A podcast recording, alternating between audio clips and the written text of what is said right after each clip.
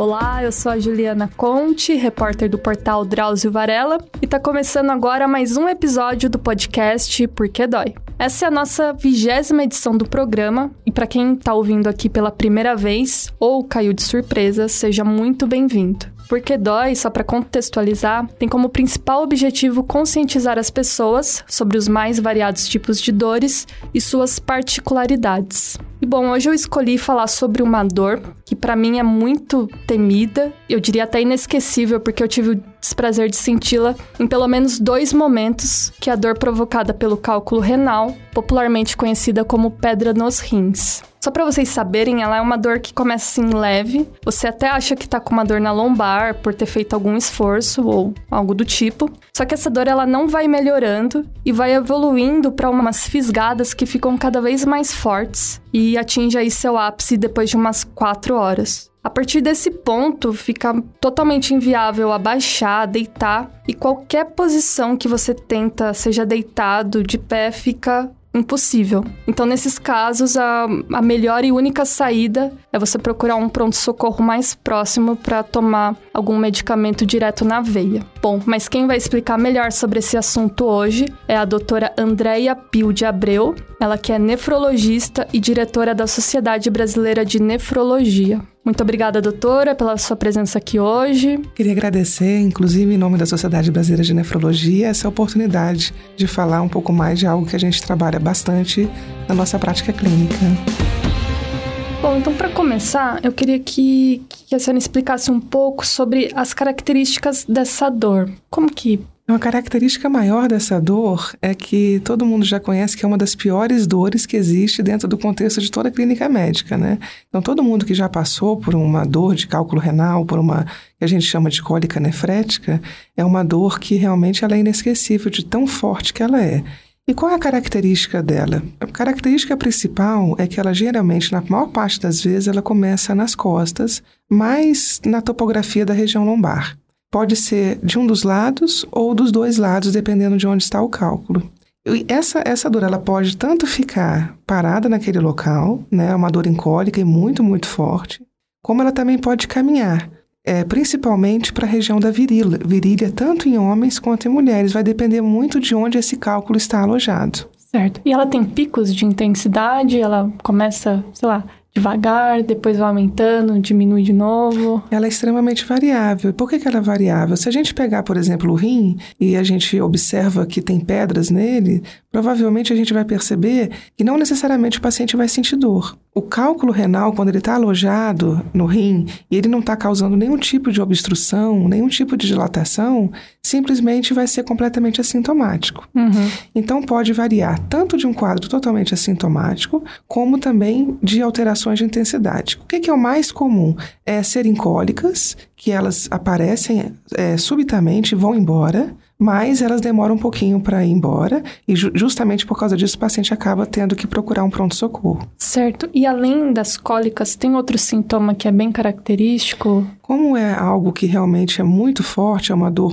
que a gente diz que é lancinante, muitas vezes o paciente pode ter episódios de náuseas e vômitos. Febre não, né? Febre não necessariamente, mas é algo até importante a gente comentar. Não sei se de repente você vai perguntar algo específico em relação depois ao que, que a gente poderia diferenciar, mas a febre, quando está presente, a gente já pensa numa infecção associada urinária. Ah, legal. Ótimo. E, e uma dúvida, porque eu já tive, eu já passei por isso duas vezes, e no começo, quando ela tá acontecendo, tá iniciando, eu, eu às vezes vem um pensamento, ah, mas será que não é uma dor nas costas? Mas aí depois, com o passar do tempo, você vê que não, é bem diferente. Mas como que, assim, para explicar para as pessoas é, o que difere de uma dor na lombar, assim, de um mau jeito ou alguma coisa do tipo? Existem três diferenças principais. O primeiro é que é o histórico, né? Geralmente quem acaba tendo uma dor na coluna já teve alguma dor prévia nesse sentido, né? Mas não necessariamente. Então isso pode ajudar, mas não tanto. Uhum. A segunda questão é a característica da dor, assim. Então a dor da, da cólica renal,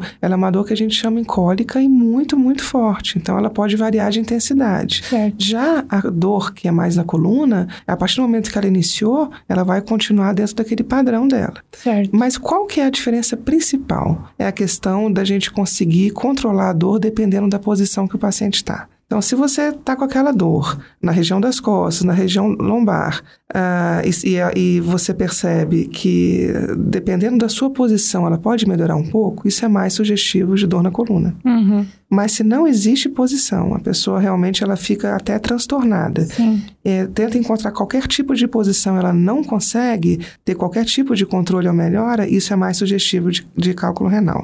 Uma outra questão que a gente pode colocar também da diferença é a irradiação, né? Que nem sempre acontece, mas quando o cálculo ele está alojado principalmente no ureter, que é aquele caninho que une a, o, o, rim à bexiga, quando esse, esse ureter está dilatado, é justamente quando acontece essa irradiação para a parte interna das coxas, né? Então vai para a parte anterior do abdômen. Isso uhum. geralmente não acontece na, na, na dor de origem lombar. Essa dor, ela se origina quando a pedra. É, você até comentou, quando ela tá se deslocando, né? Porque é, às vezes ela pode estar tá paradinha e você nem sabe e vai ficar lá por um bom tempo, né? É, isso é muito interessante, porque para o nefrologista, a gente às vezes até fala com o paciente, né? O lado bom de você estar tá sentindo essa dor agora é que a gente está podendo fazer o seu diagnóstico. Uhum. Porque existem muitas pessoas que têm muitas pedras no rim, inclusive por alguma condição de fator de risco, vai ficar com aquelas, aquelas pedras durante muito tempo alojadas no rim e simplesmente não vão sentir nada.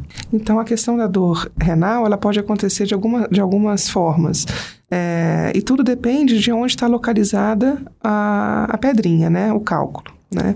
Então, ela pode tanto ficar localizada ali na, na região das costas, na região lombar, e vai ser uma dor muito importante em cólica, como também ela pode irradiar para a parte interna das coxas, quando aquele cálculo está sendo, ele está migrando. Então, o que, que vai causar dor? Tanto na obstrução de algum desses pontos, né, tanto a nível renal quanto no ureter, principalmente a dilatação causa dor, quanto na ligação desse ureter com a bexiga, uhum. né, como uma obstrução realmente que não que não que não está conseguindo ser resolvida. Então, vai depender do local onde está a pedra e vai depender também do grau de obstrução e que está acontecendo em decorrente em decorrência dela. Certo. Tô pensando assim, de repente também pode ter um sangue na urina, assim, o paciente tenta ir ao banheiro e Exatamente. Então, principalmente nesse último caso que eu comentei, e já pegando isso que você comentou, quando a pedrinha está localizada ali, na, ou na junção do ureter com a bexiga, ou já ali chegando na bexiga, já na bexiga, o paciente às vezes pode ter até muitos sintomas semelhantes à própria infecção urinária. Ah, sim. Que sintomas são esses?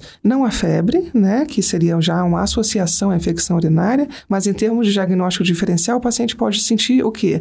Aquela vontade de urinar e não consegue, uma frequência maior de querer urinar e não consegue urinar, né? Uhum. Uma ardência significativa para urinar e ele simplesmente pode ver alteração na urina, de coloração, que seria justamente a relação do sangue. Esse sangue é porque aquela pedrinha acabou lesando todo aquele epitério, né? Aquela, uhum. Aquele canal por onde ela está passando, né? Tanto pode ser visível, pode ter uma alteração, como simplesmente esse, essa, esse sangue na urina pode ser visualizado num exame de urina comum.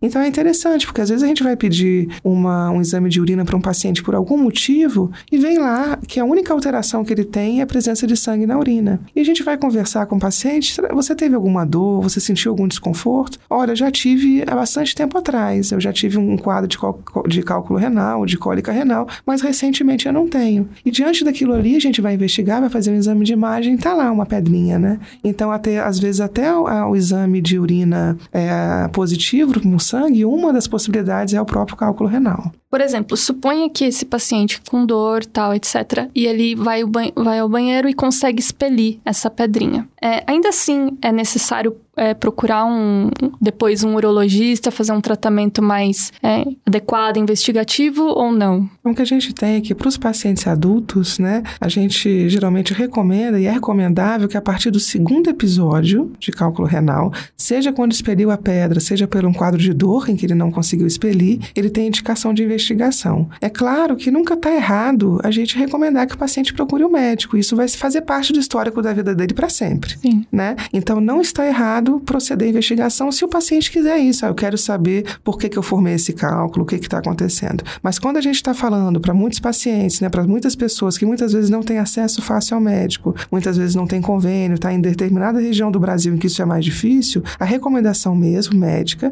é que seja a partir do segundo episódio. A não ser nas, crianças. Criança, o primeiro episódio já precisa de investigação. Certo. E durante um, uma crise aguda de dor, e aí o paciente não aguenta e acaba precisando ir até o pronto-socorro mais próximo. Lá, o que, que, é feito? Qual que é o procedimento padrão? Então, o procedimento padrão é, é, e, e, geralmente uniforme, que é o primeiro objetivo do médico, é tirar a dor daquele paciente, que ele está sofrendo demais. Uhum. Então, geralmente são analgésicos, são medicamentos analgésicos que não são dados por via oral, porque lembra que eu comentei que muitas vezes o paciente pode até estar tá vomitando, tendo náusea e vômito, até pela característica da dor muito forte, então, geralmente é dado por via venosa. Além disso, é, é muito frequente a gente ter que hidratar o paciente, que às vezes ele já vomitou antes, já está muitas horas sem beber água, até com medo por conta do dor e não conseguir. Então, esse é o objetivo terapêutico inicial. E aí, quando o paciente já está controlado da dor, a gente passa por, por alguns exames iniciais de investigação. Certo, porque não, não adianta nada ficar em casa tomando é, analgésico, anti-inflamatório que não vai passar, né? Então, é, em algumas situações, quando o paciente acaba expelindo a pedra, isso pode acontecer, inclusive de passar, né? uhum. né? Pode acontecer e muitas vezes é quando expeliu a pedra. Mas a maior parte das vezes a dor é tão forte, tão forte, que aqueles medicamentos que o paciente tem em casa não vão ser suficientes e ele, inclusive, não vai conseguir ingerir. Por isso que te controlar a dor realmente é uma indicação até dentro do contexto de uma urgência. Certo. Para expelir a pedra, às vezes o, o paciente é visível, às vezes é tão pequenininha que fica imperceptível, assim, nem sabe que, que expeliu ou que ou de repente ainda tá lá dentro. É, as duas situações, né? Às vezes é tão pequenininha que ele expeliu e não, e não sentiu. Às vezes a única coisa que ele vai ter é alteração macroscópica na urina, uhum. justamente de uma, uma urina mais amarronzada, mais avermelhada por conta da lesão. Uhum. Pode ser que ele veja realmente a pedra se ela for maior. Tá, mas nem sempre, nem às sempre, vezes... Nem sempre. Acaba... E, e no caso, a gente tá comentando que é uma dor muito muito intensa, inesquecível, etc. Mas tem pessoas que têm, um, assim, uma dor mais discreta. Não que não esteja doendo, mas é um, um, limite tipo de 0 a 10, é 7, vai, por exemplo. Por que, que isso acontece? Principalmente por conta da localização daquele cálculo e do trajeto que ele está percorrendo, uhum. né? Apesar da dor ser super individual, tem justamente essa questão da localização, né? Então, por exemplo, aquele cálculo que ele está ali alojado já naquela transição para bexiga, entre e bexiga, e, e ele não está chegando a dar uma obstrução tão significativa, a pessoa está conseguindo urinar, mas é uma pedrinha que está incomodando, às vezes o paciente vai ter aqueles sintomas parecidos de infecção urinária. Ah, tá. Né? Muitas vezes também está alojado ali na saída do rim e ele não está se deslocando e o paciente vai ter aquela dor que é um pouco mais constante. Mas quando ele está percorrendo o trajeto, principalmente do ureter, quando tem algum grau de obstrução já é, a nível renal, geralmente essa dor ela é muito mais significativa. Intensa. E o que é interessante a gente chamar a atenção é que muitas pessoas pensam, puxa, eu tive uma dor tão forte com esse cálculo tão pequeno e da outra vez, às vezes a pessoa já teve até um histórico prévio, eu tive, meu cálculo era maior e não tive tanta dor. Por quê? Porque na verdade não está relacionado diretamente ao tamanho, mas ao trajeto que e a capacidade de dilatação e obstrução que aquele cálculo está tá sendo ah. capaz de fazer fazer. Certo. E, por exemplo, durante uma crise, o que, que o paciente pode fazer ou não deve fazer de jeito nenhum, assim, antes de chegar no hospital? Então, é... o que ele não deve fazer de jeito nenhum é deixar de prestar atenção em outras alterações que ele está tendo. Então, uhum. o que eu uhum. quero dizer com isso, né? É... A partir do momento em que o paciente está com uma dor muito forte, é muito frequente ter alterações, inclusive, de pressão arterial. A pressão abaixar rápido, o paciente tem hipotensão, começa a suar, né? Tem sudorese muito é. importante. Calafrio. Calafrios, né? Só que principalmente a sudorese. O calafrio, às vezes, está mais associado associado até a questão de infecção associada. Tá. Mas essas alterações, por conta da dor, né, e até às vezes porque o paciente está vomitando, ele pode colocar em risco ele mesmo. Então ele sabe que ele vai ao hospital, não é adequado que ele sozinho vai atravessar uma rua, ele vai precisar dentro daquele local onde ele mora, mesmo que ele não more com alguém, mas ele more é, com um vizinho, tudo, ele procure um auxílio nesse sentido. Então esse é um cuidado com ele mesmo em termos de segurança. Tá. Né? E a outra questão principal é que a partir do momento que ele tenha febre hum. e que ele tenha queda do estado geral, o que, que significa isso? Eu, tô, eu não tô, eu não tô legal, eu tô me sentindo muito fraco, então eu preciso realmente, ele precisa ter ciente, ciência de que às vezes esse cálculo renal está associado a uma infecção. E aí, qual é a diferença que ele vai ter? Ele vai precisar procurar mais rápido ainda um pronto-socorro. Tá, ótimo. E no caso, durante uma crise é recomendado beber bastante água ou não, ele não vai querer fazer isso naquele no momento. É, naquele momento não vai fazer tanta diferença. Ah, tá. Né? E como a gente está tá, tá diante de uma pessoa que está tendo muita alteração, até em termos do que a gente chama de sistema nervoso simpático, de várias alterações que estão sendo desencadeadas, é, às vezes até acaba sendo perigoso o paciente querer beber água estando tão alterado nesse sentido, tá? Então, na verdade, não vai fazer muito efeito naquele momento. Vai fazer depois que ele tiver esse período aí de cálculo renal, depois da crise. Tá. E, doutora, eu queria agora que você explicasse é, a relação entre cálculo renal e infecção urinária. Ah, existem duas situações. Existe a primeira situação, que acaba sendo mais frequente, que o cálculo renal é um fator de risco para infecção urinária. Uhum. Por que, que isso acontece?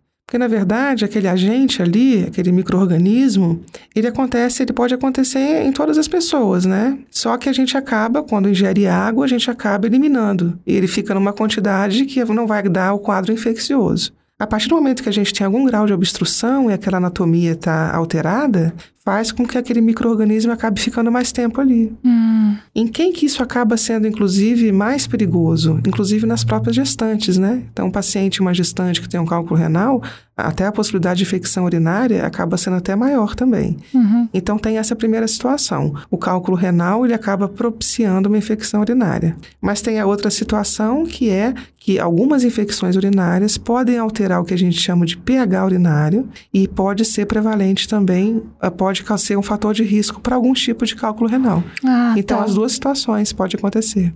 Doutor, então no caso, de repente, assim, pacientes que tenham infecção urinária de repetição, e às vezes toda hora vai pro pronto-socorro, enfim, hospital, e fica tomando antibiótico. Às vezes é até importante investigar, né, que não seria por conta, seria de repente algo que está obstruindo mesmo, né? Exatamente. A hipótese de, de, de, cálculo renal, ela faz parte do que a gente chama de diagnóstico diferenciais de infecção urinária de repetição. Ah. Então é algo que a gente acaba muitas vezes fazendo exame de imagem para a gente ver se tem algum cálculo ali e a gente leva muito em consideração o histórico do paciente também. Ótimo. Agora falando um pouco sobre essas pedras que se formam no corpo humano. Por que, que elas se formam? O que são? Do que são constituídas, né? A maior parte das vezes, elas são formadas por alguma, alguma substância associada ao cálcio. Tá. Então, a gente tem o fosfato de cálcio, o oxalato de cálcio, são as mais, mais prevalentes, são as mais comuns. Também tem ácido úrico, que a gente tem a, é, mais prevalente. Então, assim, são várias substâncias que, quando agregadas, podem formar diversos tipos de cálculo. Por que, que isso acontece?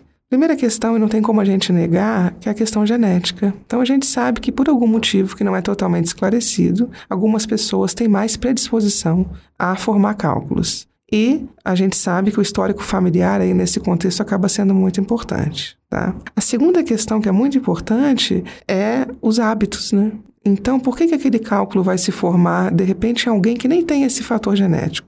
Ou vai aparecer até mais cedo em quem já tenha. Porque os hábitos, eles estão muito relacionados a isso. Que hábitos seriam esses? A gente já imagina que se a pessoa beber muito líquido, isso vai ser um fator já preventivo para a formação de cálculo. Uhum. Porque, na verdade, não vai existir uma saturação, que a gente chama, naquela, naquele, naquela via urinária para a formação da pedrinha. Uhum. Então, quando a pessoa já não tem hábitos de ingestão de líquido, principalmente água e bebidas naturais, de forma suficiente, isso é um fator de risco. A maior precipitação, a maior saturação. Existe um outro fator também. A gente tem uma proteção, que é o que a gente chama aí de fatores inibidores. Esses fatores inibidores, eles são capazes de se ligar a esse cálculo que vai começar a se formar e eles impedem a sua, a sua formação. Esses fatores é, inibidores, eles muitas vezes, os mais, os mais conhecidos e mais comuns são citrato e magnésio. Quando eles são diminuídos, eles estão diminuídos, pode também fazer a favor da formação do cálculo. Hum. Então, quando a gente investiga um paciente, é justamente isso que a gente vai ver. Primeiro, vai analisar que alteração, se o paciente está, por exemplo, expelindo muito cálcio, Hum. Né? Então, um paciente que tem já uma, já uma excreção muito significativa de cálcio acaba sendo a maior causa dos cálculos. Se o paciente tem uma produção muito significativa de ácido úrico, se o paciente tem deficiência nesses fatores inibidores de cálculo, hum. pode fazer com que haja. Então, é um conjunto de fatores que pode propiciar esse surgimento. E a gente tem que ressaltar que, além de beber muito líquido, a gente está aí dentro de uma cultura populacional que muitas vezes propicia isso, que é um alimento muito rico em sal. Hum Então, sal faz com que ah, também a gente elimine mais cálcio pela urina. Então, alimentos industrializados que têm muito sal, né? É, a ingestão muito excessiva de carne, não para todo mundo, mas para quem já tem fator de risco também pode ser um fator. Então, é um conjunto de fatores que pode propiciar a formação. Certo. E agora me veio à cabeça, por exemplo, essas pedras que, que você consegue expelir pela urina. E essas que são muito grandes, assim, como que são retiradas? Então, na verdade, existem alguns procedimentos, né? E aí a, a, muito, existe muita parceria de nós nefrologistas com o urologista, quando esses pacientes, inclusive, não chegam diretamente para o urologista que existem alguns procedimentos né, que são feitos que podem fazer com que sejam emitidas umas ondas de choque, ou, ou até através de laser, ou procedimentos até é, internos mesmo, que a urologia pode é, proceder para tentar quebrar até cirurgicamente esses, essas pedrinhas para que elas sejam eliminadas mais facilmente. Um desses procedimentos se chama litotripsia. Então, quando que esse, é, esse, é, esse tratamento e os tipos de tratamento vão ser indicados? Aí o urologista ele vai avaliar o tamanho do cálculo, o local dele. Então vai ser uma avaliação individualizada para saber o, o, o, tratamento adequado. Nesses casos, esses pacientes que, que, por exemplo, são têm uma certa recorrência, né? Eles é preciso fazer um preventivo, sei lá, fazer ultrassom a cada dois anos ou não tem um, um protocolo nesse sentido? Então, nesse sentido, na verdade, a prevenção que a gente vai ter vai ser de acordo com a causa que a gente porventura puder diagnosticar, né? Então a gente sabe que a gente nunca vai investigar com exames de urina, em exames de sangue,